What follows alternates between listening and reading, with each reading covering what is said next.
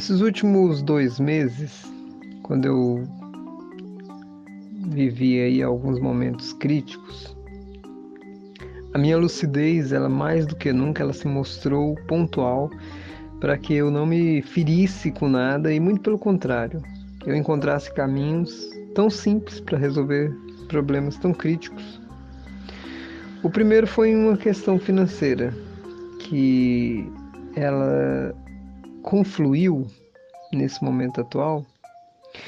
E uma coisa interessante é que se fossem outros momentos, eu entraria numa uma psicose de pensar só nisso para resolver.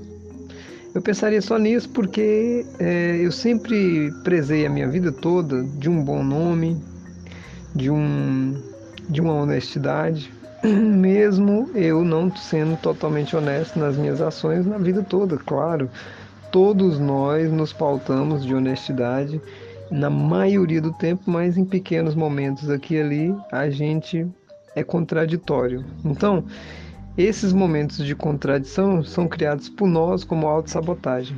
E é aí que chega o ponto interessante da gente poder se conscientizar. Por que, que você às vezes é desonesto? Tem dois fatores. Um, você realmente é mal e aplica o que você é, então você não aprendeu ainda a lei do bem e do bem fazer, da honestidade, então você age naturalmente pelo contrário disso. Porém, se você é uma pessoa boa, que tem bons costumes, ou seja, você é uma pessoa honesta, você, você preza pela questão da coisa bem feita. Então você tem isso dentro de você. Você fala, não, eu sou uma pessoa que eu gosto das coisas bem feitas, eu gosto quando eu estou devendo pagar os outros, eu gosto. Então você está no caminho correto, alinhado. Você vê que nem, nem há sofrimento quando as pessoas elas alinhadamente são assim. Mas em alguns momentos você é pego a agir contrariamente a isso. Por quê? Justamente você cria esses bloqueios, nós criamos, eu criei, todos criam, para que eles sejam como é, freios de mão, porque você nunca mais vai poder falar ou dizer. Na psicologia clássica aí, eles colocam que isso é que está dentro da gente, é uma coisa que existe e que você simplesmente expressa o que está oculto. Eu não concordo em termos, por quê? O ego, a personalidade, ela é muito audaciosa. Ela conhece, ela conhece os passos à frente que você vai tomar antes de você consciência pela limitação que você tem de acesso às informações. Então, você ego, que eu estou te falando, e a consciência, olha bem, gente, a diferença. Quando você fizer essa diferença, você vai entender. Você consegue andar na rua e se observar, observar o corpo, o corpo andando. Isso é a consciência.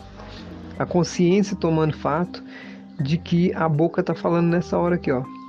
Eu sei que eu estou conversando nessa hora, então eu tenho autoconsciência de que essas coisas estão acontecendo. Então, a consciência e o ego em si não são a mesma coisa. O ego, ele tem a capacidade de fazer o quê? Então nós, quando a gente vê que vai dar um salto muito grande, a gente se sabota meses antes ou anos antes, já criando um, uma âncora para que você, quando for dar o salto, aquilo vai te segurar.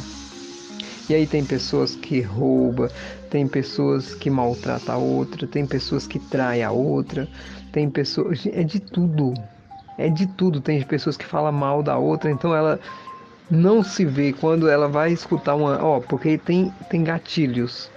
Quando você vai dar um salto, existe um gatilho para colocar você acima.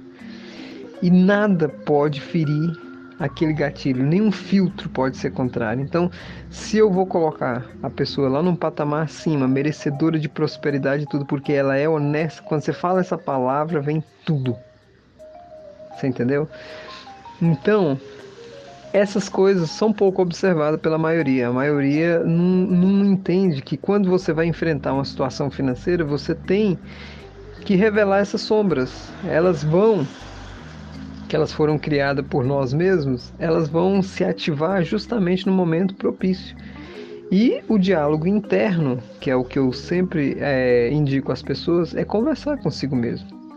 Lhe explicar porque você naquele momento você não era o que você é.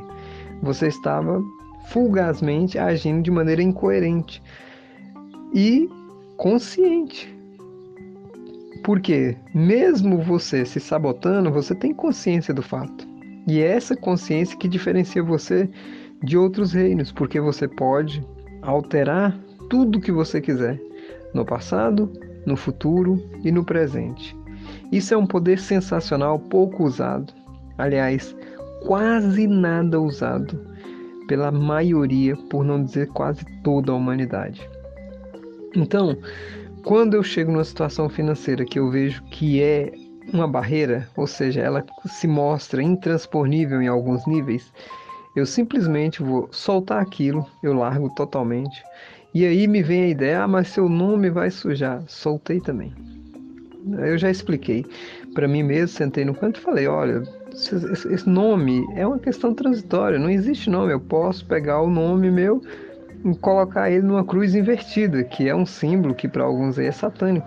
Eu posso pegar meu nome e simplesmente colocar ele na pior situação. E o nome é o que expressa essa realidade atual, mas ele não é a minha totalidade.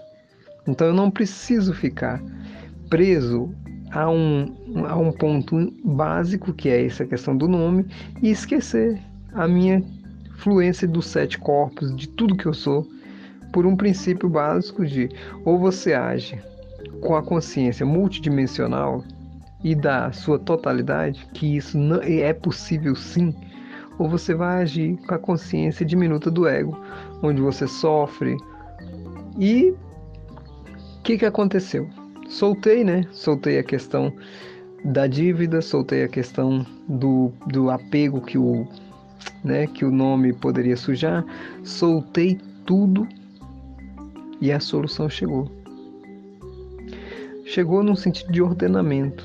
Parece que as coisas foram se encaixando, valores foram se elaborando, as coisas foram se construindo. E aí, de vez em quando vinha, você tem que preocupar com isso, solta. Olha, aquilo vai lhe trazer transtorno, solta. Olha, isso aí é um problemão, solta. A mente fica trabalhando para resolver, só que no fato dela querer resolver, ela começa a criar confusão, porque você não tem. A mente espera de você uma resposta consciente. Ela espera. Quando você solta, você contraria essa lei do ego aqui.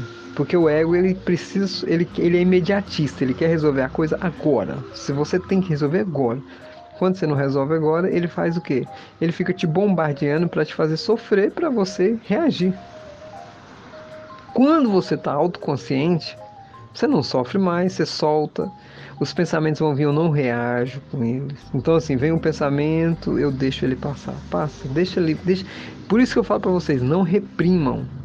Não reprimam. A coisa tem que fluir. Não importa, ó, eu vou falar. Pode ter uma pessoa desempregada e ter uma dívida. Solta aquilo. Solta. Mas Augusto, amanhã eu preciso resolver. Se você se você focar entendeu? Se você ficar pensando naquilo, você paralisa o campo vibratório daquilo, aquilo não flui e não cria novas possibilidades para que se resolva aquilo. Então, quando eu estava lá com a dívida, eu fui focar minha mente, claro, indicado pelo professor Hélio Couto em várias palestras, eu fui pensar em ganhar dinheiro. Como é que eu vou ganhar? Quais as possibilidades que eu tenho de ganhar dinheiro? Quais as, né, as probabilidades que já estão manifestadas? E aí a coisa foi fluindo, fluindo, fluindo, fluindo.